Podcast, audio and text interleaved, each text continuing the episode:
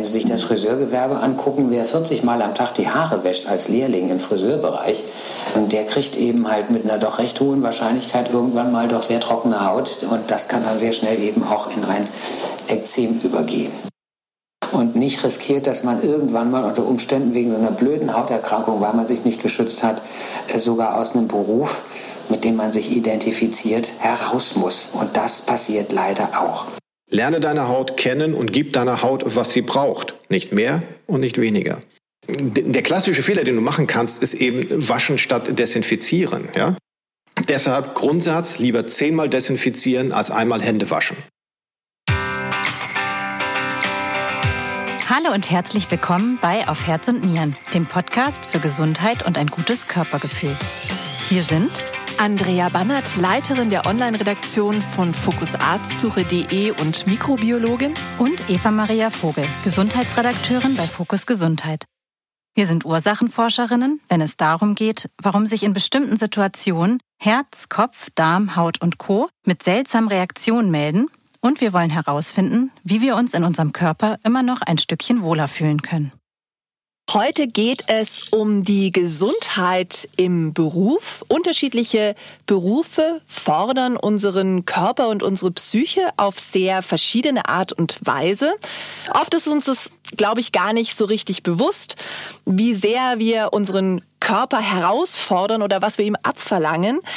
Und die Haut als unser äußeres Organ ist oft in besonderem Maße beansprucht. Ein oder andere oder die ein oder andere von euch kennt es vielleicht. Am Feierabend, man sitzt abends auf der Couch und merkt dann, ah, die Haut an den Händen spannt oder sie brennt. Oft sind diese Probleme anfangs klein, aber, und das ist die Gefahr über die Jahrzehnte, können auch schwere Erkrankungen daraus werden. Wir haben heute gleich zwei Dermatologen zu Gast. Professor Sven Malte John, den Leiter der Abteilung für Dermatologie und Umweltmedizin an der Universität in Osnabrück und Dr. Uwe Schwichtenberg, Dermatologe mit eigener Praxis in Bremen und er ist im Vorstand des Berufsverbandes der deutschen Dermatologen. Mit unseren beiden Experten sprechen wir darüber, welche berufsbedingten Hauterkrankungen es denn gibt, wie ihr erkennt, dass ihr eine solche Erkrankung habt und vor allem, wie ihr vorbeugen könnt und wie sich Hauterkrankungen, die im Beruf entstehen, behandeln lassen. Zunächst möchten wir Professor John begrüßen. Er ist uns per Videochat zugeschaltet. Hallo und herzlich willkommen bei Auf Herz und Nieren, Herr Professor John. Hallo und guten Morgen. Schön, dass Sie bei uns heute zu Gast sind. Herr John, Sie sind Arzt, hatte ich schon erwähnt, genauer gesagt Dermatologe und Sie sind Wissenschaftler. Wie anstrengend ist das denn für Ihre Haut und tun Sie etwas, um Ihre eigene Haut im Alltag zu schützen? Also es gibt anstrengendere Berufe, was die Haut angeht, aber ja, ich tue etwas. Wir haben halt nur eine hauchdünne Schicht, die uns von unserer Umgebung trennt. Und entsprechend ist es sinnvoll, sie zu pflegen, sich einzucremen, auch wenn man ein Mann ist. okay. Herr Jun, damit wir besser verstehen, wieso die Haut durch unterschiedliche Reize aus dem Gleichgewicht geraten kann, wollen wir jetzt uns das Organ erstmal näher anschauen. Die Haut, Sie haben gerade gesagt, die ist hauchdünn, aber sie ist ja nicht nur eine mechanische Barriere, sondern sie ist ja durchaus komplex aufgebaut. Zum Beispiel als Mikrobiologin interessiere ich mich besonders für das Mikrobiom auf der Haut, also die Mikroorganismen, Bakterien zum Beispiel, nicht nur, auch Archeen, Urzeitmikroben nennt man sie auch manchmal, die auf unserer Haut leben und wichtig für die Funktion der Haut sind. Können Sie uns nochmal genau erklären, wie unsere Haut denn eigentlich aufgebaut aufgebaut ist? Ja, also man kann Ihnen da nur beipflichten. In der Tat, wir halten uns Haustierbakterien und Archäen, die dahin gehören und die dafür sorgen, dass es anderen auf der Haut dann eben nicht gut geht und die auch dafür sorgen, dass wir den natürlichen sauren Haut-pH haben, also diesen sogenannten Säureschutzmantel. Und in der Tat ist der wichtig dafür, dass die Haut in ihrer Funktion intakt bleibt. Aber das Wichtige ist, sich auch nochmal klar zu machen, dass das eben nur so eine dünne Schicht ist, die uns von unserer Umgebung schützt. Das ist die Oberhaut, die ist nur 0,1 Millimeter dick und besteht zum Teil aus lebenden Zellen, die die Aufgabe haben, die alleroberste Schicht der Oberhaut, wir nennen die Hornschicht, intakt zu halten. Wenn das Ganze nur ein Zehntel Millimeter dick ist, dann ist klar, dass für die Hornschicht, die ja nur ein Teil davon ist, nur ein Hundertstel Millimeter bleibt. Das ist dünner als ein Haar. Und das ist alles, was uns von unserer Umgebung schützt. Und eins ist es nicht und das ist dicht. Das bedeutet, Stoffe können in die Haut hineingelangen, die da eigentlich nichts zu suchen haben. Und auf der anderen Seite ist es so, dass wir leider auch permanent durch unsere intakte Haut, nicht durch Schweißdrüsen, Wasser verlieren. Ungefähr 250 Milliliter am Tag, also gar nicht so wenig. Das müssen wir dann auch wieder reintrinken. Und wir haben noch ein Problem. Diese Hornschicht zieht Wasser an. Also wie wenn Sie jetzt so ein Paket mit Salz in einen feuchten Keller stellen. Dann sehen Sie da außen an dem Paket, wenn das Pappe ist, da wird sich ziemlich schnell Salzkristalle ansammeln. Salz zieht Wasser an und die Oberhaut macht das genauso. Wir sind keine Fische und unsere Haut mag eben nicht permanent schwimmen. Und wenn die in Wasser gehalten wird, dann fängt sie an zu quellen. Also der Aufbau von dieser Hornschicht, der ist so, wie man sich eine Backsteinmauer vorstellt, mit den Backsteinen dazwischen den Zement. In der Haut ist das so, dass das die Zellen sind, die abgeplattet sind und dazwischen sind sind eben halt spezielle Fette, die dafür sorgen sollen, dass der ganze Verband zumindest einigermaßen stabil ist. Und wenn man das jetzt in Wasser hält, dann fangen die Zellen an zu quellen. Und wenn wir nochmal auf das Backsteinmauermodell zurückkommen, dann ist es so, wie wenn die Backsteine anfangen zu quellen und dann würde eben halt so eine Mauer im wahrsten Sinne des Wortes aus den Fugen geraten. Und genau das passiert auch bei uns. Und wenn man da zum Beispiel eine Cremeschicht drüber legt, dann bedeutet das auch schon, dass es sehr viel länger dauert, bevor dieser Quellprozess in der Hornschicht passiert. Und wenn der längere Zeit passiert, bedeutet es halt, dass die Haut noch viel undichter wird, als sie sowieso schon ist. Es können noch mehr Stoffe in die Haut hinein, die da nichts zu suchen haben. Und wir verlieren auch noch mehr Wasser durch die Haut. Das erklärt das erstaunliche und zunächst paradoxe Phänomen, warum, wenn wir länger mit Wasser in Berührung gekommen sind, die Haut austrocknet. Hat jeder schon mal erlebt, aber genau das ist der Grund. Die Hornschicht wird dadurch geschädigt, ist weniger leistungsfähig und uns geht einfach mehr Wasser flöten. Total spannend, Herr John. Und jetzt haben Sie so viele Aspekte angesprochen und da sehen wir schon, wie komplex eben, ich hatte vorher auch schon mal das Wort komplex verwendet, aber ich finde, das passt einfach auf die Haut. Es ist so eine dünne Schicht und die kann aber so viel Verschiedenes. Jetzt haben Sie das äh, schon einen Punkt genannt, wie das System so ein bisschen aus dem Gleichgewicht gerät, nämlich die Haut zu viel Wasser auszusetzen. Werden wir dann später auch gleich drüber sprechen, in welchen Berufen das vielleicht der Fall ist. Gibt es denn noch weitere Schwachstellen, die die Haut hat? Ja, also im Prinzip muss man natürlich sehen, dass alle Arten von erheblicher mechanischer Belastung, die einfach dazu führt, dass die Haut und diese empfindliche Hornschicht zu oberst belastet wird, natürlich auch keine gute Idee sind. Also zum Beispiel gerade in Männerberufen, wenn wir jetzt mal im beruflichen Bereich bleiben, wenn die jetzt abends mit dem Scheuersand und der groben Wurzelbürste nochmal über die Hände drüber gehen, dann tun sie natürlich die letzten Areale von intakter Hornschicht zuverlässig da auch nochmal abradieren. Das sollte man nicht machen und wenn wir gerade bei den Männern mal bleiben, die würden ja nie den Scheuersand und die grobe Wurzelbürste bei ihrem Auto nehmen. Um Gottes Willen. Das heißt, wenn wir erreichen, dass die Männer anfangen, ihre Haut ungefähr so zu behandeln wie ihr Auto, dann sind wir schon mal wesentlich weiter. Das ist ein guter Hinweis, finde ich. Mein Mann nimmt auch immer die Wurzelbürste abends, um sich nochmal die Finger sauber zu machen und wundert sich dann immer über die Risse im Winter, die er dann an den Händen hat. Ja, genau. Herr Professor John, lassen Sie uns doch jetzt nochmal konkreter über Hautprobleme sprechen, die im Beruf entstehen können. Ähm, viele überrascht das vielleicht, aber zahlenmäßig sind Hauterkrankungen der Spitzenreiter unter den Berufskrankheiten. Also laut einem Bericht der Europäischen Union machen Hautkrankheiten bei den 15 bis 25-Jährigen 90 Prozent aller berufsbedingten Hauterkrankungen aus. Was sind denn die gefährlichsten Jobs für die Haut?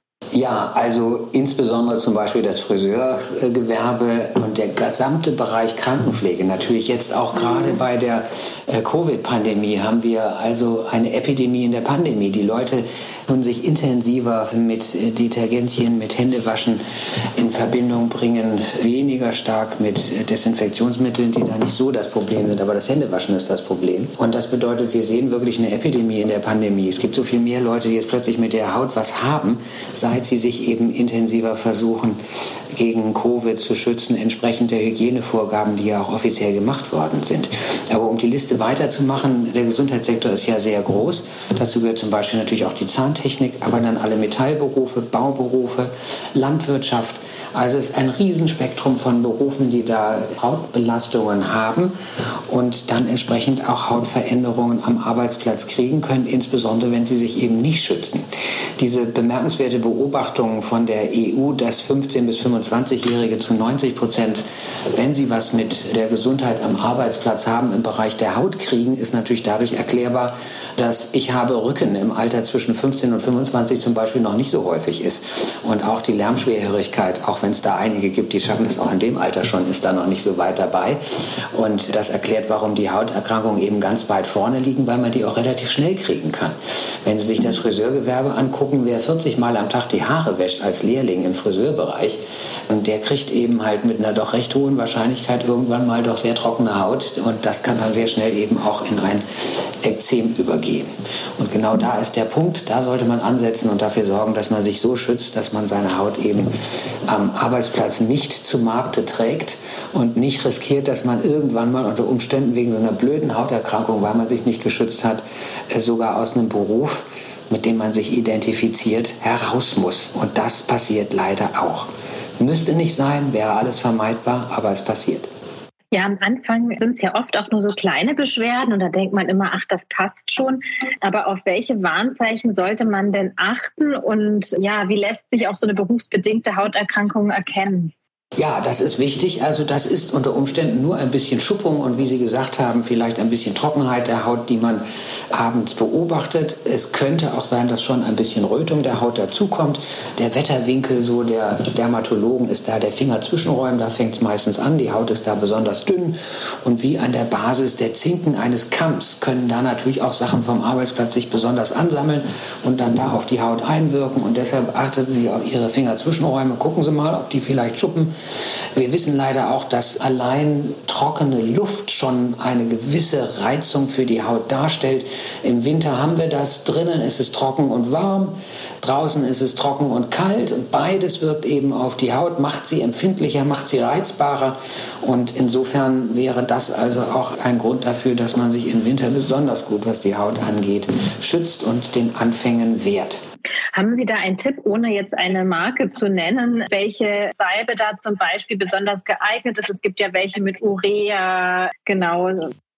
Genau, also das wäre Harnstoff, was Sie angesprochen haben. Das halten wir durchaus für eine gute Idee. Aber im Grunde ist es so, dass die Präparate, die verfügbar sind, eigentlich alle ausreichend sind, um genau das Problem zu lösen, nämlich dass diese dünne Hornschicht anfängt äh, eben zu belastet zu werden.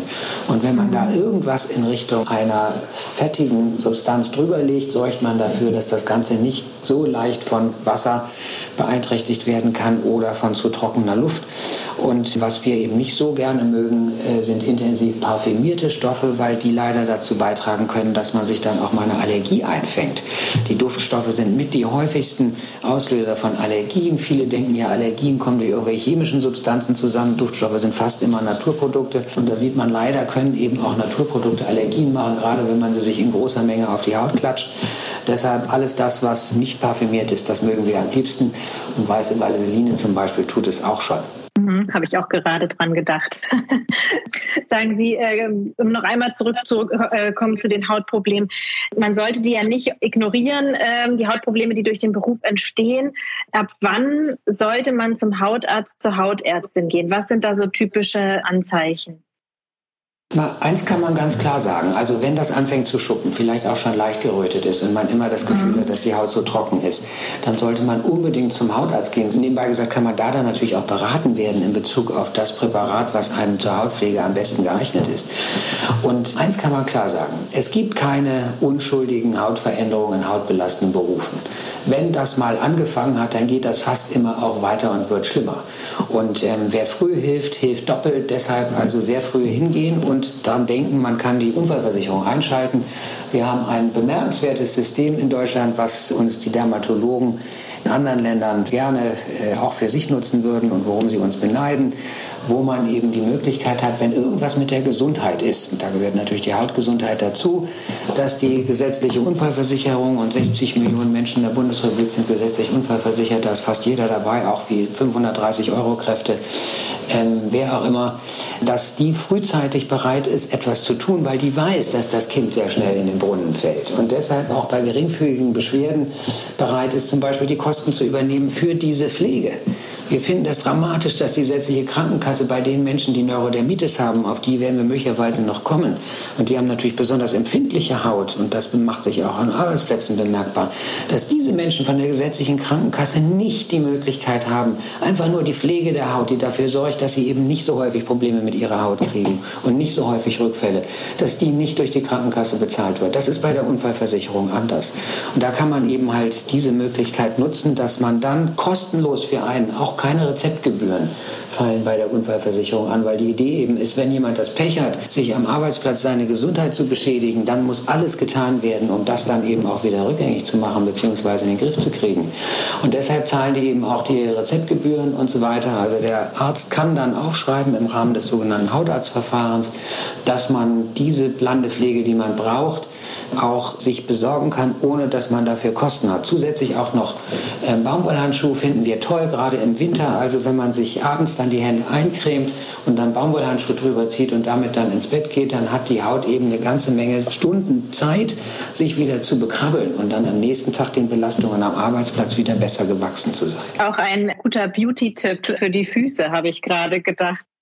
Ja, absolut. Hautgesundheit hat auch was damit zu tun, wie ansehnlich sie ist. Und ich glaube, da haben Sie einen ganz wesentlichen Gesichtspunkt eingebracht.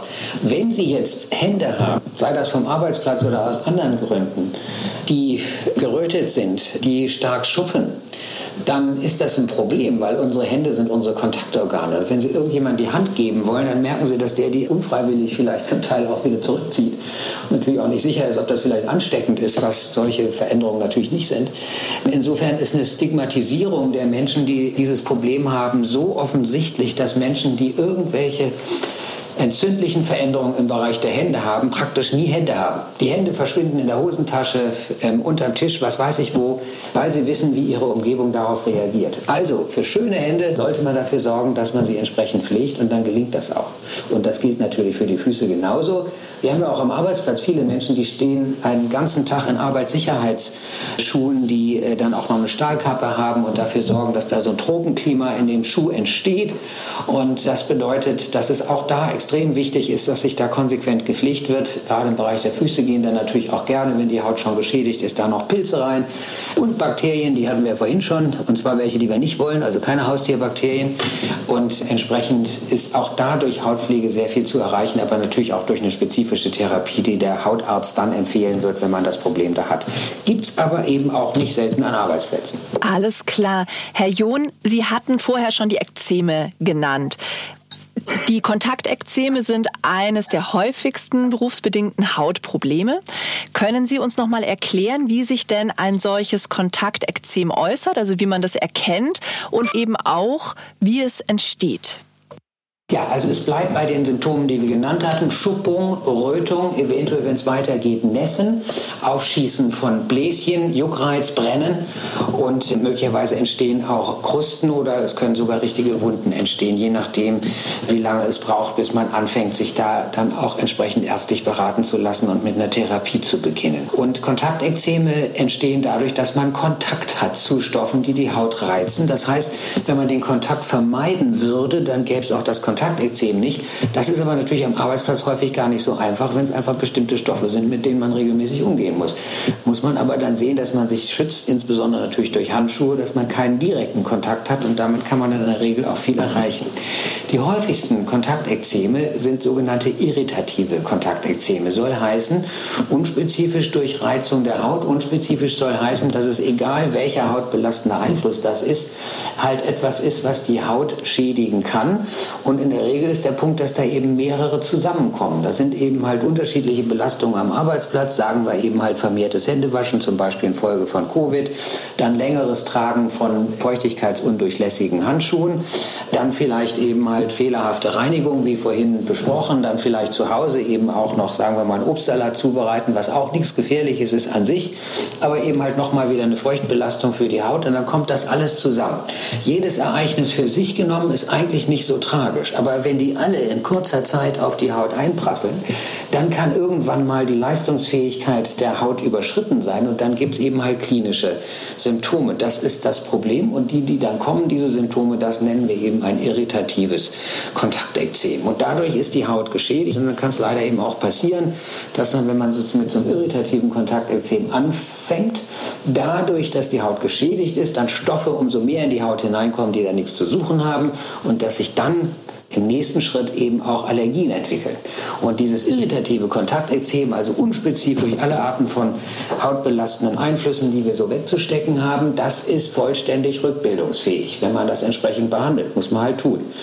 Und wenn es mal dazu gekommen ist, dass man sich da auch noch so eine Allergie eingefangen hat, dann ist das leider nicht rückbildungsfähig. Die Allergie behält man und dann kann es an vielen Arbeitsplätzen eben schwierig werden, beziehungsweise besondere Herausforderungen für die Prävention darstellen, um sicherzustellen, dass derjenige, derjenige, der eine Allergie gegen bestimmten Stoff am Arbeitsplatz hat, eben nicht mit diesem Stoff in Berührung kommt. Durch Tragen von wirklich geeigneten Handschuhen kann man das natürlich an vielen Arbeitsplätzen erreichen. Anderen Arbeitsplätzen kann das durchaus schwierig sein. Und wenn Sie mir noch eine Anmerkung erlauben, dann wage ich noch darauf hinzuweisen, dass die Häufigkeit von solchen Kontaktekzemen in der Bevölkerung eine bemerkenswerte Geschlechtspräferenz für die Frauen hat. Frauen haben das doppelt so häufig wie Männer. Und die Frage an Sie jetzt ist, vielleicht darf ich Sie auch mal was fragen, woran liegt das? Frauen haben wahrscheinlich einfach viel empfindlichere Haut. Was meinen Sie? Ja, das war meine erste Vermutung, also dass sie eine dünnere Haut haben. Genau, haben sie nicht. Sondern der einzige Grund ist, Männer und Frauen sind gleich hautempfindlich. Es gibt hautempfindliche Männer, hautempfindliche Frauen. Im Schnitt nimmt sich das nichts. Aber der Punkt ist, dass es in der Familie eben halt sehr häufig nur eine gibt, die die ganze Dreckarbeit macht. Und das ist eine Erkrankung mit Schwellenwert. Wenn sich das alle in der Familie teilen würde, dann würde keiner so viel Hautbelastung haben, dass das überschwellig wird. Wenn das alles bei einer liegt, dann kann es eben passieren, dass sich dann so ein Handekzem entwickelt. Und 10 Prozent der Menschen in der deutschen Bevölkerung, das sind 8 Millionen Menschen, haben ein Handekzem. Davon Frauen doppelt so häufig wie Männer. Mit anderen Worten, die Häufigkeit dieses Handekzems ist ein subtiler Parameter für den Erfolg oder in diesem Fall Misserfolg von ähm, Emanzipationsbemühungen. Ich bin sicher, dass sich das mit dem heutigen Tag und mit Ihrem Podcast jetzt ändern wird. Das werden wir sehen, Herr John. Es ist auf jeden Fall auch ein gutes Argument, wenn es um die Aufgabenteilung jetzt in der Familie geht, wenn man die bespricht, dass wir da mit den Frauen mit an die Hand geben können. Bevor wir zur Behandlung kommen, Herr John von den Kontaktekzemen, nochmal eine Frage zu den Ursachen, weil Sie sie vorher schon angedeutet haben, beispielsweise bei Patienten mit Neurodermitis. Was gibt es denn für Vorbelastungen, die man vielleicht im Hinterkopf haben sollte oder die man vielleicht dann sogar mit seinem Hautarzt bei der Berufswahl abklären kann, die eben das Risiko, dass ich eine berufsbedingte Hauterkrankung bekomme, erhöhen? Ja, das ist eine sehr wichtige Frage. Wir wissen ja, dass leider in der jetzigen Zeit 20 Prozent aller Kinder, ein Fünftel, ähm, eine besonders empfindliche Haut von der Form, die wir Neurodermitis oder atopische Dermatitis nennen, also eine anlagebedingte vermehrte Empfindlichkeit von Haut und Schleimhäuten. Und das macht sich gerne dadurch bemerkbar, dass die Kinder in der frühen Kindheit Milchschauf haben und dann Ekzeme am Körper, später ganz besonders betont im Bereich der großen Gelenkbeugen. Also sind die Kniekehlen und die Ellenbeugen, dass sie gerade da entzündliche Veränderungen der Haut haben. Und wenn das in der Vergangenheit der Fall gewesen ist, dann ist natürlich die Belastung, die für eine solche empfindliche Haut in einem Feuchtberuf, also von den Risikoberufen, die ich gerade vorhin genannt hatte, unter Umständen etwas, was dann dazu führen kann, dass die Haut diesen Belastungen nicht gewachsen ist. Auf der anderen Seite allein aus der Größenordnung der Menschen, die diese empfindliche Haut haben, wird schon deutlich, es macht überhaupt keinen Sinn zu versuchen, versuchen, Menschen dann aus solchen Berufen eher fernzuhalten, was ja so ein bisschen implizit mit Ihrer Frage verbunden war, sondern wichtig sollte es sein, diese Menschen vorher aufzuklären und zu sagen, wie wichtig es ist, sich konsequent zu schützen. Und unsere Daten zeigen auch, zum Beispiel im Gesundheitswesen, was übrigens einen gewissen Magnetismus für Menschen ausübt, die selber eben halt Krankheitserfahrungen haben, wie Neurodermitiker das fast immer haben und die eben auch die Möglichkeit dann nutzen wollen, anderen Menschen ihre Krankheitserfahrungen, sagen wir mal, zunutze zu machen. Und wer sich im Gesundheitswesen eben besser schützt, und zwar von Anfang an wirklich gut und konsequent schützt, und dazu gehört natürlich ganz wichtig eben auch die Hautpflege, wie vorhin erläutert, der kann eben dafür sorgen, dass er sein Risiko sogar in der Größenordnung hält, für die Entwicklung von solchen Kontaktekzemen wie von nicht hautempfindlichen Personen. Man muss halt nur wissen, wie und man muss wirklich konsequent mit dem Hautschutz sein und die Motivation auch haben, sich eben das bisschen mehr um seine Haut zu kümmern als andere, die vielleicht nicht so empfindliche Haut haben. Dann gelingt es auch Neurodermitikern eben in solchen Berufen sich langfristig zu halten. Auch da natürlich wichtig, dass das der Unfallversicherung gemeldet wird, dass eben auch da dann die Möglichkeit besteht, dass sie konsequent ihre Haut pflegen können und damit vermeiden, vermeiden, dass es zu größeren äh, Rückfällen bei ihrer Erkrankung kommt. In vielen Fällen reicht das schon. Herr Professor John, jetzt haben wir noch gar nicht darüber gesprochen, wie sich so ein Kontaktekzem behandeln lässt. Das würde mich natürlich jetzt auch noch brennend interessieren. Ja, also ich würde tatsächlich vorschlagen, da den Hautarzt oder die Hautärztin aufzusuchen, weil die sind eben fünf Jahre dabei, Dermatologie zu lernen, weil es eben so komplex ist und weil jeder Mensch anders ist und man eben sehen muss, dass man die richtige Behandlung für solche Erkrankungen findet. Wir können glücklicherweise heute sagen, dass wir ein sehr breites Spektrum von Behandlungsmöglichkeiten haben, die mit äußerlicher Anwendung verbunden sind. Wir haben aber auch die Möglichkeit der speziellen Höhensonnenbehandlung, die dazu führen, dass eben halt die Hornschicht sich verdicken kann, damit belastbarer wird und eben auch das die Immunreaktion in der Haut zurückgefahren wird. Und wir haben eben auch die Möglichkeit von inneren Behandlungen in schweren Fällen, wo sich unser Instrumentarium in der letzten Zeit eben wesentlich erweitert hat, was eben auch wichtig ist, gerade für die Menschen, die sich schon lange mit einem chronischen Handekzem herumschlagen. Neu ist ja auch der Ansatz, die Ekzeme mit Antikörpern zu behandeln. Wie funktioniert denn das und inwieweit wird das aktuell überhaupt schon eingesetzt? Also das wird aktuell eingesetzt. Es gibt erste Studien, die eben zeigen, wie gut die Menschen, die sich schon so lange mit chronischen Handekzemen herumgeschlagen haben, auf diese Behandlungen reagieren. Man kann sagen, die Weltliteratur, wenn Sie das durchgucken, die sagt an sich so ein chronisches Handekzem, also entzündliche Veränderungen im Bereich der Hände, ja gerne durch den Beruf hervorgerufen, aber nicht nur, wie wir gehört haben. Das ist an sich unheilbar. Und das hängt damit zusammen, dass eben in vielen Ländern gar nicht die Möglichkeiten bestehen, Menschen, die das Problem haben, mit all dem, was wir heute an therapeutischen Optionen im Köcher haben, auch wirklich zu versorgen. Das ist bei uns anders. Und gerade wenn es beruflich ist, ist es natürlich so, dass wir eben, wie berichtet, die besonderen Möglichkeiten unserer gesetzlichen Unfallversicherung haben, die wir wahrnehmen können. Und dazu gehört natürlich das volle Instrumentarium dessen, was in den Leitlinien verankert ist. Wir haben gerade eine europäische Leitlinie verabschiedet zur Behandlung des Handekzems, weil das so etwas Häufiges ist. Und wir sind gerade jetzt in den letzten Zügen für die Verabschiedung auch einer deutschen Leitlinie, wo sehr genau drin steht, was man alles zur Behandlung machen kann. Das kann sich auch jeder herunterladen und angucken. Wir haben auch zusammengearbeitet mit Vertretern von Patientenorganisationen, um eine solche Leitlinie zu verfassen. Und Sie brauchen das nur einzugeben in wo auch immer Ihrem Browser unter Leitlinie Handekzem und dann finden Sie alles, was es heute an Möglichkeiten der Versorgung gibt. Und um nochmal konkret auf Ihre Frage einzugehen, ja, in der Tat, die Möglichkeiten, die man jetzt speziell zur Versorgung der Neurodermitis, atopischen Dermatitis, die Begriffe sind gleichbedeutend, geschaffen hat, sind ein wirklicher Durchbruch in Bezug auf die Möglichkeiten der Behandlung. Und es hat sich eben gezeigt, dass gerade bei chronischen Handekzemen, die bei Menschen, die eine solche anlagebedingte Empfindlichkeit von Haut und Schleimhäuten haben, sehr gut funktioniert und man das entsprechend auch im Rahmen der gesetzlichen Unfallversicherung einsetzen kann. Natürlich ist da eben auch immer wichtig, parallel dann die Prävention zu verbessern. Denn wir können das beste Medikament haben, wenn sie nicht dafür sorgen, dass eben Belastungen am Arbeitsplatz, und das lässt sich ja zum Teil durch ganz geringe Veränderungen schon erreichen, dass die Hautbelastungen ganz erheblich weniger werden. Denken Sie an den, die Wurzelbürste, an den groben Scheuersand und so weiter. Und da gibt es eben die Möglichkeit, entsprechende Hautschutzseminare wahrzunehmen, die von der Unfallversicherung angeboten werden in der ganzen Bundesrepublik, wo man sich intensiv unterhalten kann mit Dermatologen und Gesundheitspädagogen, wie man jetzt speziell für seinen Arbeitsplatz die richtigen Handschuhe findet, die richtige Möglichkeit findet, entsprechend vorzubeugen und dann natürlich auch das unterstützt durch die richtige Therapie beim Dermatologen ist etwas, was in den meisten Fällen dazu führt, dass man ein chronisches Handekzem eben doch versorgen kann und die Menschen nicht weiter damit rumlaufen müssen. Mhm. Ich habe noch einen Hinweis. Wir verlinken für unsere Hörerinnen und Hörer die Leitlinien auch gerne nochmal in den Show Notes. Und dann habe ich noch eine Frage an Sie, Herr Professor John. Wie sieht denn so eine Behandlung mit Höhensonne aus? Ja, also wir finden, dass das ein Verfahren ist, gerade im Bereich der Hände, was wirklich richtig gut funktioniert. Und wir behandeln die Hände mit einer natürlichen Substanz vor, die die Haut noch ein bisschen lichtempfindlicher macht und nutzen dann UVA, was ja die Strahlenqualität ist, die in Bezug auf Hautkrebs weniger problematisch ist.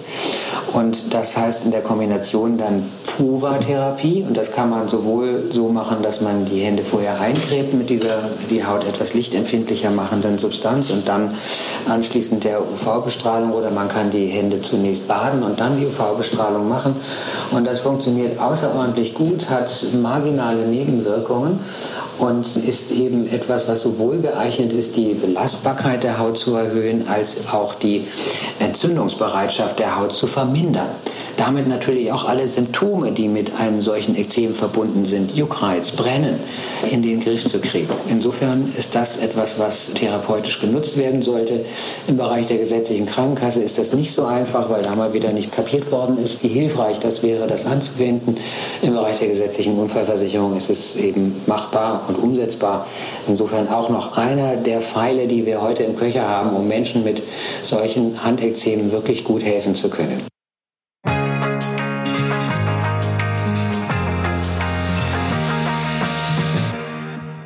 Wenn ihr, liebe Hörerinnen und Hörer, euch angesprochen fühlt, weil ihr vielleicht auch Hautprobleme habt, die im Job entstehen und ihr mehr über die Hautgesundheit im Beruf erfahren wollt, dann schaut doch mal auf der Seite unseres heutigen Kooperationspartners vorbei.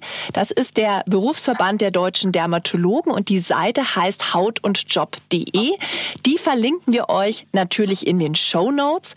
Dort findet ihr viele weitere Informationen, wie man berufsbedingt bedingte Hautprobleme erkennt, wie man sie behandeln kann und auch mehr zu einem Thema, das wir jetzt nicht ganz so ausführlich hier im Podcast behandeln, nämlich so das rechtliche Thema, also welche Rechte ihr als Arbeitnehmerinnen und Arbeitnehmer habt.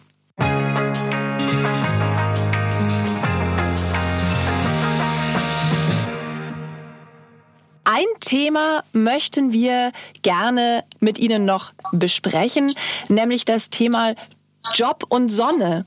Das ist ja auch noch ein Hautproblem, das auftauchen kann. Leider ist es ja so, dass Menschen, die viel draußen arbeiten, wie zum Beispiel Bauarbeiter, Dachdecker, Landwirte, auch Postboten, nachweislich ein erhöhtes Hautkrebsrisiko haben. Die Hautkrebsrate steigt leider auch insgesamt, liegt auch an dem Trend, dass wir gerne unsere Freizeit draußen verbringen, was natürlich prinzipiell total positiv ist. Wenn wir jetzt bei den Schutzmöglichkeiten zunächst mal bleiben, in meiner Freizeit kann ich mich entscheiden, in den Schatten zu gehen. Das kann der Bauarbeiter halt leider nicht machen. Welche Maßnahmen und kann und sollte ich im Beruf aber eben trotzdem ergreifen, um meine Haut zu schützen? Also bei dem Hautschutz und überhaupt dem Gesundheitsschutz am Arbeitsplatz gilt das sogenannte Stopp-Prinzip. S steht für Substitution, heißt Ersatz. Also wenn irgendein Stoff schädigt, dann sollte man den halt ersetzen. Das wird bei der Sonne ziemlich schwierig werden. Aber das nächste ist eben technische Möglichkeiten, die man nutzen kann. Das funktioniert auch beim Schutz vor Sonne, dass man nämlich zum Beispiel Sonnensegel installiert oder auch die üblichen Abdeckungen auf Baugerüsten. All das sorgt schon dafür, dass man weniger direkte Sonnenbestrahlung hat und ist in der Regel durch völlig einfache Möglichkeiten in vielen Arbeitsplätzen zu erreichen. Man muss nur dran denken, man muss es nur tun. Das nächste wäre dann O-Organisation. Das ist eine interessante Frage, weil wenn Sie sich an südeuropäischen Ländern orientieren, die machen ja mittags immer eine Siesta. Und wenn wir denken, dass wir jetzt so heiße Tage haben in der Bundesrepublik mit dem Klimawandel, dann wäre in der Mittagszeit nicht zu arbeiten auch eine gute Idee, um zu vermeiden, dass man Hitschlag kriegt. Insofern sind wir Dermatologen tatsächlich der Meinung, wäre eine gute Idee, gerade in der Mittagszeit doch eine längere Pause zu machen, um eben auch die Maximalbelastung durch UV-Strahlung, die über den Tag nicht gleich verteilt ist, zu meiden. Denn wir haben zwischen 11 und 16 Uhr 85 Prozent der Belastung durch UV-Strahlung am Tag. Und wenn man gerade in der Zeit oder zumindest in den Bereichen längere Pause macht, wäre das arbeitsorganisatorisch eine gute Idee. Muss man aber natürlich wollen, ist nicht so ganz einfach. Wer jetzt eine MFA, eine medizinische Fachangestellte kennt, der weiß, die machen das in den Praxen aus verschiedenen Gründen immer so. Und so richtig gut ist es für einen Arbeitnehmer natürlich nicht. Aber es ist vielleicht immer noch besser als Hautkrebs und Hitschlag zu kriegen. Insofern sollte man darüber mal nachdenken. Problem natürlich auch durch die jetzt bestehenden Veränderungen im Rahmen des Klimawandels haben wir tatsächlich mehr UV-Strahlung auf der Erdoberfläche als in der Vergangenheit. Viele klare Tage ohne Wolken und verschiedene andere Veränderungen, die da meteorologisch hineingreifen. Deshalb messen die jetzt in der Messstation am Hohen Peißenberg vom Deutschen Wetterdienst UV-Intensitäten, die sie früher nur in Sizilien gemerkt haben. Also das würde sich wirklich lohnen, da mal nachzudenken. Ja, der nächste Punkt ist dann das P, das ist persönliche Schutzausrüstung. Da wird es natürlich ganz klar, jetzt nackt in der Sonne rumzurennen, gerade weil es so heiß ist, wie das ja an Bauarbeitsplätzen nicht selten zu sehen ist, ist einfach keine gute Idee. Und entsprechend sollte man sich wirklich mit langärmeliger Kleidung und einem Hut mit breiter Krempe schützen, am besten mit Nacken- und Ohrenschutz und natürlich auch einer langen Hose. Wenn man mal guckt, wie das in Ländern, wo eben dieses Bräunungsideal nicht vorherrscht, zum Beispiel in Asien, Asien ist, war kürzlich in Seoul, da haben die bei 39 Grad und 80 Prozent Luftfeuchtigkeit, sind die bis oben hin angezogen. Auch auf den Feldern, überall. Es gilt halt nicht als schön braun zu werden. Und haben möglicherweise noch die Damen einen Sonnenschirm. Also mit anderen Worten, man muss tatsächlich darüber nachdenken, wie unsere Sicherheitskultur ist an Arbeitsplätzen. Und da gibt es in Deutschland eben noch viele Verbesserungsmöglichkeiten. Und wir sehen natürlich all die Menschen, die schon Hautkrebs gekriegt haben, dadurch, dass sie sich am Arbeitsplatz zum Beispiel als Bauarbeiter zeitlebens am Arbeitsplatz eben die UV-Strahlung haben auf den Pelz brennen lassen und jetzt mit Hautkrebs da sitzen und sagen, hätte ich das doch nur gewusst, hätte mir das doch einer gesagt, ich hätte es ja getan. Sind auch der Meinung, es reicht auch schon ein Baumwoll-T-Shirt, was leicht ist und was luftig ist und immer noch genug Schutz bietet. Naja, und die Areale, die man halt nicht durch Kleidung bedecken kann, zum Beispiel das Gesicht, da wäre dann eben Lichtschutzfilter größer 50 plus empfehlenswert, um dafür zu sorgen, dass man eben auch da das Krebsrisiko minimiert. Damit haben wir das ganze Stoppprinzip jetzt abgearbeitet. Nun ist es so, dass diese beruflichen Hautkrebserkrankungen seit 2015 als Berufskrankheit anerkannt werden. Seitdem haben wir jetzt 10.000 Meldungen jährlich. Das ist die zweithäufigste anerkannte Berufskrankheit inzwischen, enorm häufig. Und da musste man was tun. Wir haben beim Bundesarbeitsministerium verhandelt und es ist erreicht worden, dass es jetzt die sogenannte Angebotsvorsorge gibt. Und die bedeutet, dass Arbeitgeber jetzt ihren Arbeitnehmern anbieten müssen, dass sie zum Berufseingang und dann alle drei Jahre eine arbeitsmedizinische Beratung und wenn sie wollen Untersuchungen kriegen, wo man speziell auf die Risiken durch die UV-Strahlung hingewiesen wird, wie man sich schützen sollte und natürlich auch all die Möglichkeiten, die wir gerade besprochen haben, dann auch angesprochen werden mit dem Arbeitsmediziner. Leider klappt das im Moment noch nicht so gut. Covid ist sicher einer der Gründe. Zwischenzeitlich waren die Arbeitsmediziner gar nicht im Betrieb und dann haben sie sich mit Impfen beschäftigt. Wir hoffen, dass das in der nächsten Zeit kommt und es ist eben auch nur ein Angebot, was gemacht werden sollte. Und man kann allen raten, als Beschäftigter dieses Angebot auch wahrzunehmen und nicht abzulehnen. Und natürlich sind Arbeitgeber auch durch die Änderungen, die wir da erreicht haben, verpflichtet, den Beschäftigten geeignete Sonnenbrillen, aber eben auch geeignete Kleidung und auch Lichtschutzmittel, also Sonnenschutzmittel zur Verfügung zu stellen, damit die sich am Arbeitsplatz entsprechend schützen können. Man müsste nur noch die Überzeugung stärken, dass das auch genommen wird. Mhm. Sie haben gerade schon das Stichwort Untersuchung genannt. Also beim Hautkrebs ist es ja besonders wichtig, dass man ihn rechtzeitig erkennt. Was würden Sie denn Menschen empfehlen, die viel draußen arbeiten in Bezug auf die Früherkennung? Also wie häufig sollten Sie das Angebot wahrnehmen, genau also zum Hautarzt zu gehen? Bei uns im Unternehmen wird es auch regelmäßig angeboten. Ich weiß jetzt gar nicht, wie oft jährlich oder alle paar Jahre, aber es gibt das Angebot. Ja, also wie oft zum Hautarzt zur Früherkennung? Jeder, der gesetzlich krankenversichert ist, hat im Alter von 35 alle zwei Jahre das Anrecht, sich beim Hautkrebs-Screening Ganzkörper untersuchen zu lassen und damit eben die Möglichkeit, frühzeitig Hautkrebs zu entdecken. Wie wichtig das ist, das haben Sie ja schon deutlich gemacht. Leider nimmt das kaum jemand wahr, außer Ihnen. Junge Frauen, bei denen rennen sie mit Präventionsgedanken offene Türen ein, die Männer sind Präventionsmuffel. Und gerade die älteren Beschäftigten in UV-exponierten Außenberufen, Sie haben sie ja alle genannt, sind bei dem gesetzlichen Hautkrebsscreening praktisch nicht vertreten. Das heißt, es wäre total wichtig, gerade die Menschen, die Sie auch als Risikogruppe schon identifiziert haben, dazu zu bringen, dass Sie diese Möglichkeit wahrnehmen. Natürlich auch, dass Sie Angebotsvorsorge in den Betrieben einfordern. Und es, wie Sie gerade berichtet haben, gibt es ja Unternehmen, wo jetzt keine UV-Belastung besteht, wie offensichtlich das Ihre, die ihren Beschäftigten sowas anbieten im Rahmen der betrieblichen Gesundheitsmanagement. Das ist toll, dass das passiert. Aber wie gesagt, auch ohne dass man Unternehmen hat, das solche Sachen zusätzlich anbietet, hat jeder bei der gesetzlichen Krankenkasse die Möglichkeit, sich untersuchen zu lassen. Und die meisten Krankenkassen haben dieses gesetzliche 35 Mindestalter längst runtergesetzt. Und da geht das auch schon ab 25 und früher. Da muss man sich bei seiner Krankenkasse nur mal informieren. Was ich aber noch mal wichtig finde, ist, wenn jemand an Hautkrebs denkt, der sich nicht so damit auskennt, dann denkt er, das ist irgendwas Schwarzes. Und das stimmt auch. Und das ist das maligne Melanom. Aber das ist glücklicherweise relativ selten. Was wirklich richtig häufig ist, der häufigste Krebs bei Männern und bei Frauen überhaupt, ist der helle Hautkrebs. Und der sieht eben nicht schwarz aus, sondern der ist hautfarben. Das sind kleine Knötchen oder nicht heilende Wunden, gerade im Gesichtsbereich. Und die meisten wissen gar nicht, dass das Hautkrebs ist. Und das Ärgerliche ist, man kann zwar die einzelne Stelle von hellem Hautkrebs behandeln, gerade natürlich, wenn es frühzeitig bekannt wird. Aber wenn man überhaupt hellen Hautkrebs kriegt, dann heißt das, dass die Haut schon ganz schön viel UV-Strahlung abgekriegt hat. Und dann ist es nur eine Frage der Zeit, bis die tickenden Zeitbomben in der Umgebung dieser Veränderung, die man da weggemacht hat, dann auch anfangen, Hautkrebs zu werden.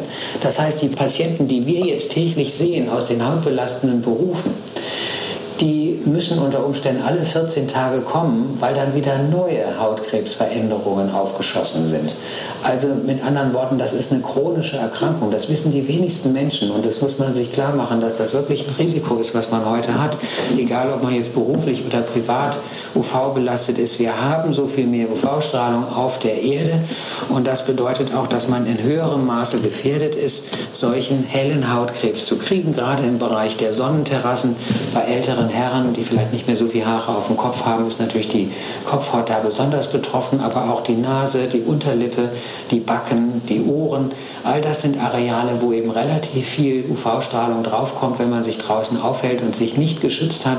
Und gerade an diesen Stellen kann es dann anfangen, dass der helle Hautkrebs sich entwickelt, häufig zunächst mit derber Schuppung. Also da fühlt man an sich mehr, als man sieht einfach nur über die Haut mit dem Finger drüber gehen und merken, da ist so eine ganz komische, derbe Schuppe. Und das kann unter Umständen schon das erste Stadium von einem sogenannten Plattenepithelkarzinom, also einen der Formen von hellem Hautkrebs, die es da so gibt, sein. Und die meisten Menschen wissen gar nicht, was das für eine Bedeutung hat. Was gibt es denn noch für Anzeichen, die man im Auge behalten sollte in Bezug auf Hautkrebs? Genau, worauf kann man noch achten? Genau, also nicht heilende Wunden im Gesichtsbereich, zum Beispiel im Bereich der Unterlippe oder eben im Bereich anderer Areale, die viel Sonne abgekriegt haben. Nehmen Sie die Stirn, nehmen Sie die Ohren oder eben sich verfestigende, harte, kleine Höckerchen oder Hörnchen im Bereich der Haut oder eben kleine Vorwölbungen, kleine Knötchen der Haut. Sie merken, dass sich die Haut da verändert. Tut in der Regel nicht weh, aber wenn Sie hingucken und regelmäßig hingucken, dann merken Sie, da verändert verändert sich irgendwas in der Haut. Alles das wären Anlässe, um zum Hautarzt zu gehen, ihm das zu zeigen und zu sehen, ob es sich möglicherweise um Formen von Hautkrebs handelt. Man kann klar sagen, der helle Hautkrebs ist etwas für Menschen, die eben halt schon viel UV-Strahlung in ihrem Leben abgekriegt haben, also etwas älter sind. Äh, sagen wir mal ab dem 50. Lebensjahr und dann nimmt das sehr steil zu, die Häufigkeit von solchem hellen Hautkrebs. Beim gesetzlichen Hautkrebs-Screening wird selbstverständlich eben auch auf den hellen Hautkrebs geachtet. Und ich wage es noch mal zu sagen, also wir haben etwa 130.000 Neuerkrankungen bei Männern und bei Frauen nochmal weitere 130.000 Neuerkrankungen jedes Jahr. Das ist enorm viel und ist mit Abstand der häufigste Krebs, den es überhaupt gibt. Und dummerweise, wenn man einen hat, ist die Wahrscheinlichkeit, dass der nächste schon innerhalb des ersten Jahres, nachdem der entdeckt worden ist, kommt, bei über 30 Prozent. Also das bleibt nicht bei einem hellen Hautkrebs. Da kommen immer ganz viele, weil das eben Ausdruck von erheblichem UV-Schaden ist, den man im Laufe seines Lebens eingesammelt hat. Und dann, wie gesagt, ist nur eine Frage der Zeit, bis da auch noch weiterer heller Hautkrebs kommt. Wir sprechen gleich mit unserem zweiten Gast, dem Herrn Dr. Schwichtenberg, weiter über das Thema Prävention. Herr John, Sie hatten ja vorhin schon so schön angedeutet, man kann auch gegen die Kontaktekzeme eben im Vorfeld sehr, sehr viel tun. Da wollen wir nochmal genauer reinschauen, wie man im Joballtag einfach seine Haut schützt. Also, liebe Hörerinnen und Hörer, bleibt unbedingt dran. Herr Professor John, bei Ihnen möchten wir uns ganz, ganz herzlich bedanken für die vielen spannenden Informationen Informationen und für die interessanten Einblicke, auch für die viele Awareness, glaube ich, die wir schaffen konnten. Ich nehme auf jeden Fall einige neue Aspekte mit und genau, wir bedanken uns, dass Sie zu Gast in unserem Podcast waren. Vielen Dank. Großes Vergnügen, ich bedanke mich auch. Wie angekündigt ist uns per Videochat nun der Dermatologe Dr. Uwe Schwichtenberg zugeschaltet. Wir werden jetzt weiter über Prävention von berufsbedingten Hauterkrankungen sprechen. Wir freuen uns riesig, dass er zu Gast bei Auf Herz und Nieren ist. Herzlich willkommen, Dr. Schwichtenberg.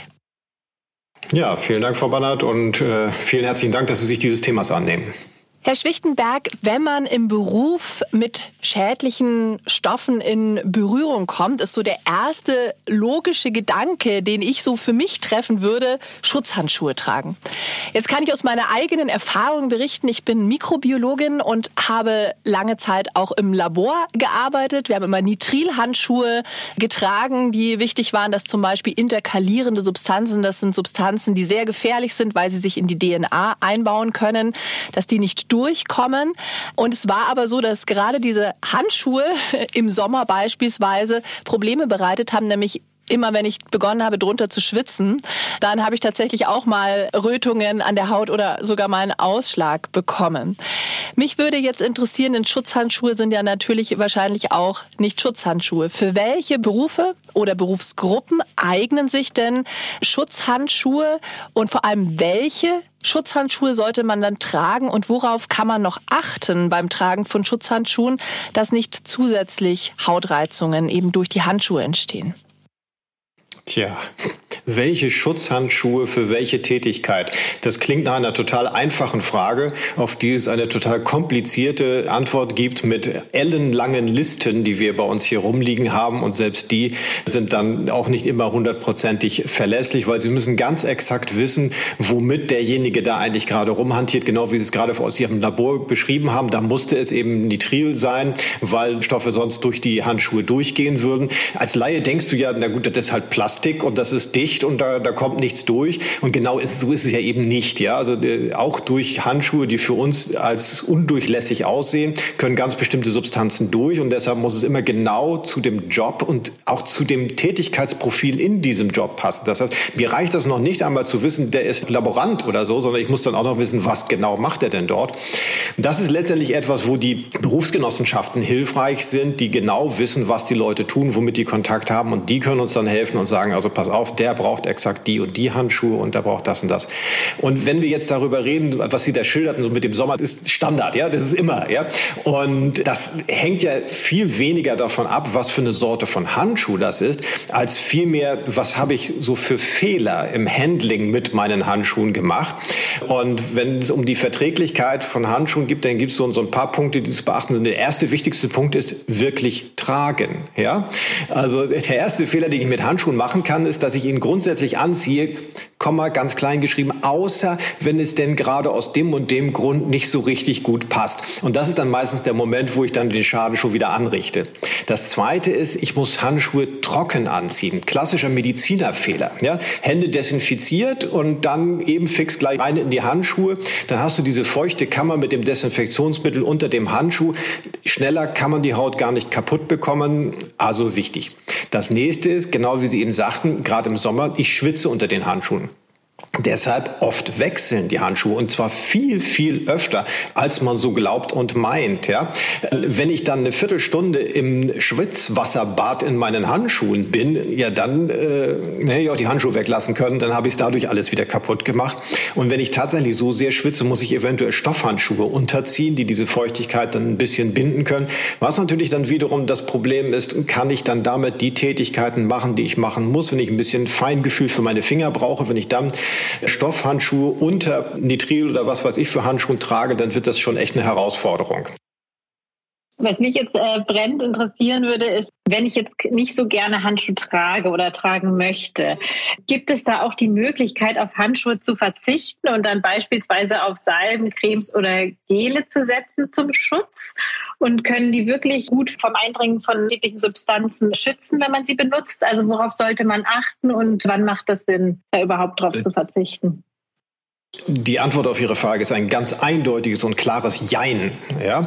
Also es gibt diese Hautschutzcremes und die hinterlassen so eine Art unsichtbaren Handschuh auf der Haut und die verhindern zum Beispiel damit eine allzu starke Entfettung der Haut durch Wasser. Also wenn ich viel Wasserkontakt habe, dann ist so ein unsichtbarer Handschuh eine ganz sinnvolle und hilfreiche Aktion. Oder wenn ich sehr schmutzbelastete Tätigkeiten habe, dann verhindern diese Handschuhe, dass der Dreck so richtig an die Hände rankommt, was da mir hinterher wiederum hilft, die Hände wieder sauber zu bekommen. Denn wenn ich nach meiner Arbeit eine halbe Stunde lang mit Wurzelbürste und Seife auf meinen Händen rumschrubbe, dann kann ich mir auch alles, was ich vorher an Hautschutzmaßnahmen gemacht habe, sparen. Dann habe ich es dann kaputt gemacht. Dafür kann so ein unsichtbarer Handschuh, so eine Hautschutzcreme helfen.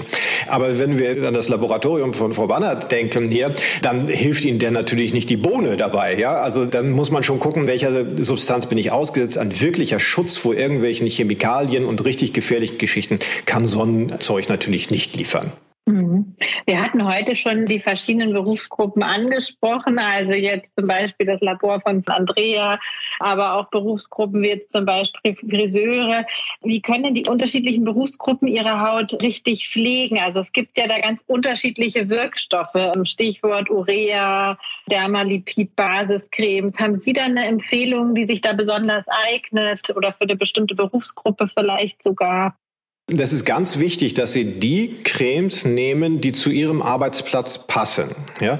Und nicht anfangen, da im Drogeriemarkt Ihrer Wahl sich irgendwas zu holen oder auf Empfehlung von Elvira oder wer auch immer Ihnen das geraten hat in der Familie, weil die ist doch so super toll und die nehme ich auch und die ist ganz klasse, die dann verwenden. Typischerweise haben Sie, wenn Sie einen hautbelasteten Arbeitsplatz haben, an diesem Arbeitsplatz Hautschutzcremes, Hautpflegecremes zur Verfügung gestellt. Die werden typischerweise nach Informationen, Rücksprache mit den Berufsgenossenschaften auf dieses Arbeitsfeld ausgerichtet zur Verfügung gestellt. Wenn Sie zum Beispiel jetzt eben sagten, harnstoffhaltige Cremes, Urea, ja, dann würde ich als Dermatologe sagen, ja, klasse Zeug, das ist für uns der Natural Moisturizing Factor schlechthin, sprich also das ist der Stoff, der Harnstoff, der sich nur wohlfühlt, wenn eine Kugel Wasser um sich herum festhält, das heißt perfekt, um Wasser in der Haut zu halten, für Elastizität zu sorgen, für uns Pflegestandard Nummer eins. Wenn Sie den jetzt verwenden und tragen direkt danach Handschuhe oder planschen enorm viel im Wasser herum, dann ist das völlig kontraproduktiv, weil er ihnen dann die oberste Hautschicht kaputt macht, weil das so sehr aufquillt dann dadurch, dass die ganze Barrierefunktion flöten geht. Ja? Also ein Stoff, der eigentlich total super ist zur Hautpflege, aber eben nicht in jeder Situation. Ja? Also mein Rat, fang nicht an rum zu experimentieren, sondern nimm das, was für deinen Arbeitsplatz von vornherein zur Verfügung gestellt worden ist. Da hat sich schon jemand was bei gedacht. Was mich daran anschließend interessieren würde, wenn ich jetzt eine empfindliche Haut habe oder zum Beispiel ein atopisches Ekzem, möchte jetzt aber trotzdem Friseur werden, Stylist, wo kann ich mich denn beraten lassen, wie ich dann mit meiner Haut umgehe und die richtig schütze? Ja, hier gibt es natürlich zwei Leute, die hier tätig werden können. Wenn Sie jetzt schon an einem Arbeitsplatz sind, dann haben Sie natürlich auch einen zugeständigen Betriebsmediziner, Arbeitsmediziner, der Ihnen schon sagen kann, welchen Gefahrenprofil Sie an diesem Job ausgesetzt sind und was Sie da tun können und was man Ihnen an Ihrem Arbeitsplatz auch zur Verfügung stellen kann und womit man auch noch mal so ein bisschen rumspielen kann. Ne? Nehmen wir mal an, Sie finden nun die Creme, die da am Arbeitsplatz ist, nicht so besonders toll, dann kann der Ihnen aber schon gleich wieder sagen, ja, wir haben dann auch noch die andere, die ist halt ein bisschen teurer, die stellen wir dann normalerweise nicht dahin, aber partout, wenn du das nur unbedingt haben möchtest, na in Ordnung, dann kriegst du mal diese Tube, probier die mal aus. Und das Zweite ist natürlich, dass ein Dermatologe, eine Dermatologin hier auch weiterhelfen kann, insbesondere natürlich jetzt für die Personengruppen, die noch gar nicht in dem Beruf womöglich drin sind und sich überlegen, ob ich da reingehe und vorher wissen möchten, Mensch, ist das jetzt so eine tolle Idee? Ja? Und wenn ja, wenn ich es trotzdem mache, obwohl ich weiß, na, ich habe jetzt zum Beispiel endogenes atopisches Ekzem, äh, umgangssprachlich Neurodermitis, Neurodermitis, ein Begriff, den wir gern so ein bisschen mehr vermeiden möchten. Damit weiß ich, die natürliche Barrierefunktion meiner Haut ist eingeschränkt.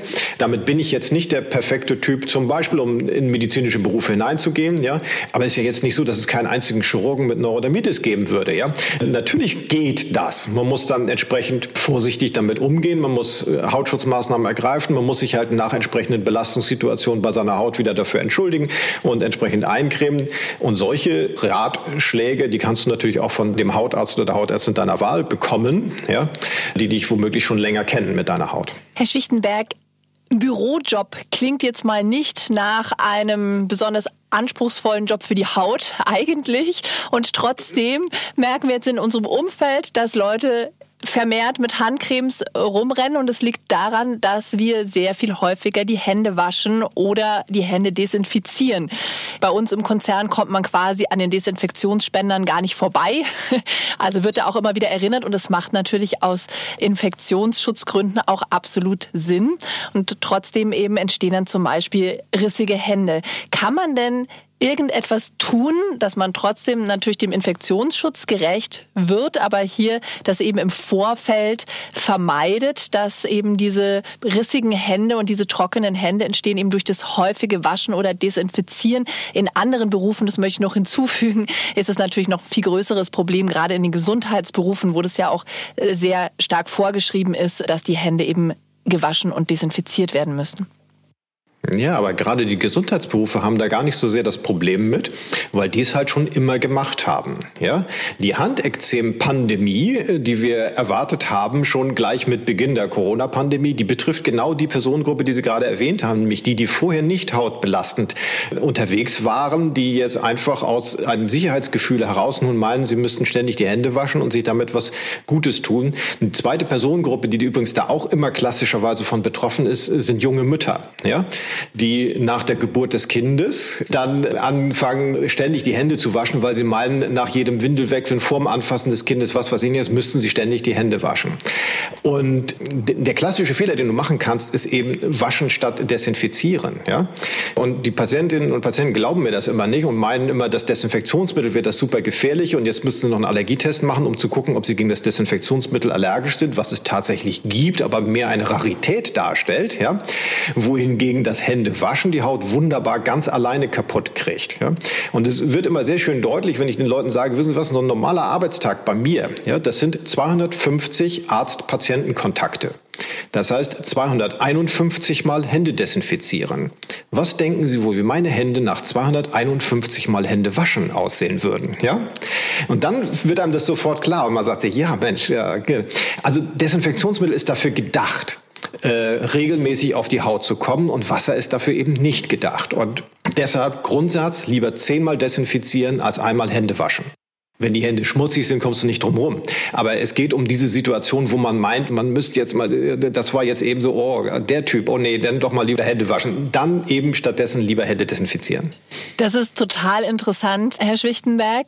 Mich würde jetzt noch mal die Häufigkeit des Eincremens interessieren. Wir haben einen Podcast über schöne Haut gemacht und haben von Ihrer Kollegin Jael Adler gelernt, bei der Hautpflege ist eigentlich weniger mehr, außer beim Sonnenschutz.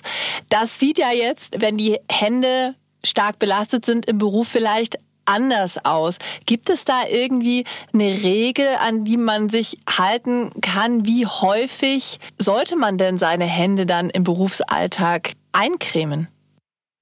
Also das Thema mit, mit der Menge gilt im Handekzem beruflichen Alltag genauso. Das System viel hilft viel funktioniert hier auch nicht. Und die klassische Männermethode, ich creme mich mal heute Morgen ordentlich ein, weil ich den Rest des Tages dazu keine Zeit mehr habe, funktioniert eben auch nicht. Ja? Ich sage meinen Patientinnen und Patienten immer, der Kick ist nicht, womit du eincremst, der Kick ist, wie oft du eincremst. Ja? Und wenn ich dann so jemanden vor mir habe, mit einer Handekzem beruflich bedingt, dann, dann frage ich die Leute immer, rauchen sie? Heutzutage glücklicherweise ganz, ganz viele Menschen nicht. Handekzem und Rauchen passen nämlich auch ganz schlecht zusammen. Das heilt auch viel schlechter ab dann. Und dann frage ich als nächstes, und gibt es an Ihrem Arbeitsplatz irgendjemanden, der raucht? Und wenn ich Glück habe, dann gibt es einen. Und da sage ich, wunderbar. Jedes Mal, wenn der eine rauchen geht, dann gehst du eincremen. Ja? So, und wenn ich Glück habe und das ist richtig guter Kettenraucher, dann ist der Drops schon gelutscht, der Patient hat keinerlei Hautprobleme mehr. Ja? Also es ist so oft wie irgend möglich zu machen. Dünn, wenig, aber oft. Das ist das Erfolgsrezept. Okay. Jetzt hatten Sie ja schon gesagt, Herr Schwichtenberg, waschen ist nicht so gut. Manchmal muss es sein, wenn die Hände dreckig sind. Jetzt gibt es ja Berufe, da kommt man abends heim und dann heißt es erstmal duschen. Ich habe zum Beispiel Leute, die im Gartenbau arbeiten in meinem Freundeskreis. Da ist das ganz normal. Der erste Gang geht erstmal zum Duschen oder auch den Schweiß runterwaschen, natürlich. Und das ist ja auch eine Belastung für die Haut, wenn man dann sehr, sehr häufig oder relativ häufig, häufiger als andere eben duschen muss. Worauf kann man denn achten, um eben die Haut nicht zusätzlich zu reizen damit? Also zunächst einmal kann ich natürlich auch, wenn ich im Garten- und Landschaftsbau tätig bin, versuchen zu erreichen, dass ich mich eben nicht so total einsaue bei der Arbeit. Ja? Gegebenenfalls über die entsprechende Wahl meiner Kleidung. Das mag manchmal vielleicht ein bisschen unbequemer sein, etwas mehr an Kleidung getragen zu haben, aber dafür den Dreck nicht so an die Haut rankommen zu lassen. Und auf der anderen Seite muss man natürlich sagen, beim Duschen gilt dann das hygienisch erforderliche Maß, ja, also kein stundenlanges super heißes Wohlfühlduschen, ja, sondern mal eben fix, nicht so lang, nicht so heiß und das sind schon die wichtigsten Schritte. Und dann kommt das, worüber sich die Leute dann am meisten Gedanken machen. Ja gut, okay, das, was ich dann nehme, dann möglichst seifenfreie Waschsynthets, äh, pH-neutral oder sowas in der Richtung. Ja klar, das ist natürlich hilfreich. Wobei mir die Jungs aus dem Gartenlandschaftsbau dann meistens erzählen, damit werde ich nicht richtig sauber. Ja, da muss man halt gucken, dass man einen Kompromiss findet. Und es ist natürlich auch immer die Frage, wie wichtig ist es jeweils für die jeweilige Person. Wir haben natürlich auch alle unterschiedlichen Hauttypen. Mancher kann sich was anderes erlauben als jemand anders.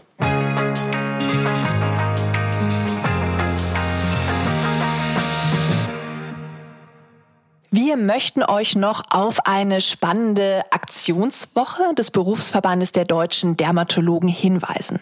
Sie findet statt vom 14. bis zum 18. November. Alle Infos dazu gibt es auf der Website hautundjob.de und bei Facebook. Die Links dazu findet ihr in unseren Show Notes. In diesem Rahmen wird es einen Expertentalk mit Dr. Schwichtenberg, Professor John, Professor Christoph Skudlik, Vorstandsvorsitzender der Arbeitsgemeinschaft für Berufs- und Umweltdermatologie und Vertretern der gesetzlichen Unfallversicherungen geben. Den findet ihr dann als Video auf hautundjob.de und er wird Patientinnen und Patienten mit berufsbedingten Hauterkrankungen nochmal mit vielen praktischen Hinweisen Orientierung geben.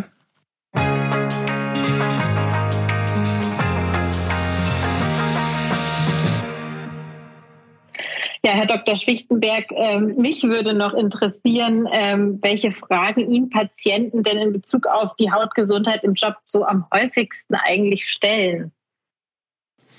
Also die klassische Frage, die mir gestellt wird, ist ja, welches ist denn nun die beste Creme für meine Haut? Ja? Und die Vorstellung davon ist, die Creme wäre dann bitte so zu konstruieren, dass ich sie montags morgens drauf mache auf die Haut und dann hält sie bitte bis Freitag nach Dienst. Diese eierlegende Wollmilchsau, die wir uns alle natürlich wünschen, ja, die ist schlicht und ergreifend nicht im Angebot. Und es ist eben ganz, ganz oft nicht die Fragestellung, womit ich mich gerade eincreme, sondern mehr meine persönliche Konsequenz in dem, was ich dort tue. Und der höchste Preis der Creme ersetzt nicht meinen mangelnden Ehrgeiz. Herr Schwichtenberg, ich möchte Ihnen gerne auch noch eine abschließende Frage stellen. Und zwar würde ich gerne wissen, ob Sie einen persönlichen besten Tipp für eine gesunde Haut haben. Ja, wir haben uns die ganze Zeit jetzt unterhalten über die Handekzeme und über die trockenen Hände, die von beruflicher Tätigkeit sehr belastet sind. Die brauchen natürlich tatsächlich äh, regelmäßige Pflege und Fürsorge sozusagen. Aber wenn ich so pauschal immer gefragt werde, was ist denn gesund für meine Haut oder so, ja, dann ist das immer so ein bisschen die Steilvorlage dafür, den Leuten deutlich zu machen, dass es so pauschal eben nicht geht. Wir haben nicht alle die gleiche Haut. Und es gibt Menschen, die haben sehr, sehr trockene Haut, also die Kandidaten mit einem atopischen Ekzem zum Beispiel. Und auf der anderen Seite gibt es so Leute wie mich, gegen so einen Atopiker bin ich die regelrechte Speckschwarte, ja. So, und das bedeutet, ich kann jeden Tag duschen, ich kann alles Mögliche mit meiner Haut machen, da passiert nichts. Ja? Der Atopiker, der sollte das vielleicht ein bisschen reduzieren. Der Atopiker muss auch sein Gesicht eincremen. Ich sollte das tunlichst lassen, weil da ist von meinen Talgdrüsen schon reichlichst vorhanden. Also mein Plädoyer an die Leute, wenn du was Gutes für deine Haut tun willst, dann lerne deine Haut kennen, ja? Dann versuch doch erstmal herauszufinden, gegebenenfalls mit fachkundiger Hilfe, was für ein Hauttyp habe ich denn da eigentlich? Ich habe so so viele Patienten, die sich regelmäßig enorm das Gesicht überfetten im Glauben, dass das irgendwas Tolles für sie bringen würde, weil sie entweder irgendwelchen Messages aus der Kosmetikindustrie aufgelaufen sind oder am einfach das persönliche Gefühl haben, dass das, was da jetzt gerade spannend im Gesicht trockene Haut ist, was gar nicht im immer stimmen muss. Und oftmals ist es dann eben eher ein Überfettungsthema. Also lerne deine Haut kennen und gib deiner Haut, was sie braucht. Nicht mehr und nicht weniger. Herr Schwichtenberg, das ist ein sehr schönes Schlusswort, finde ich. Ich möchte mich ganz herzlich bei Ihnen bedanken für die spannenden praktischen Infos jetzt zum Schluss. Ich habe für mich selbst auf jeden Fall mitgenommen, lieber mehr desinfizieren und weniger Hände waschen. Das äh, werde ich äh, mich in Zukunft, glaube ich, auf jeden Fall daran halten. In unserer nächsten Podcast-Folge haben wir ein Thema, das durchaus mit dem Thema Haut eng verknüpft ist. Und zwar geht es da um Körperenthaarung. Ich habe auch schon darüber nachgedacht, dass es da vielleicht sogar zu manchen Berufen auch eine Verbindung gibt, weil ich mir vorstellen könnte, dass Models zum Beispiel da schon ein Muss haben für die Enthaarung bestimmter Körper Körper stellen. Wir fragen die Experten unseres vorhergehenden Podcasts immer, ob sie eine spannende Frage haben, die wir zum nächsten Thema stellen könnten, unserem nächsten Experten bzw. unserer nächsten Expertin. Herr Schwichtenbeck, Sie kennen sich mit der Problematik und dem Thema Körperenthaarung wahrscheinlich auch gut aus. Gibt es denn eine Frage, die wir stellen könnten, die Sie spannend finden? Ja, es ist in der Tat so, dass wir in unserer Praxis auch einen gewissen Schwerpunkt auf, auf Haarerkrankungen haben, allerdings mehr mit dem Ziel, bei Haarausfall tätig zu werden, also eher die andere Richtung sozusagen. Von daher kenne ich mich halt auch ein bisschen mit der Haarentfernung aus. Aber die schwierige Situation sind immer helle Haare auf heller Haut, weil da kommt Laser und Co. immer so an den Anschlag und ich bin gespannt, was Ihre Experten für diese Patientengruppe dann zu empfehlen haben. Nehmen wir so mit. Ja, und wenn ihr, liebe Hörerinnen und Hörer, Fragen zum Thema Körperenthaarung habt, dann schreibt uns eine E-Mail an podcast.fokus-gesundheit.de. Und mehr zum Thema Hautgesundheit findet ihr auch in unserer Podcast-Folge 7 Gesunde Haut. Wir verlinken die euch auch gern nochmal in den Show Notes. Ja, Herr Dr. Schichtenberg, wir bedanken uns ganz herzlich für das spannende Gespräch. Es hat uns gefreut, dass Sie unser Gast waren und ja, uns so viele spannende Informationen geliefert haben. Vielen Dank, dass ich dabei sein durfte.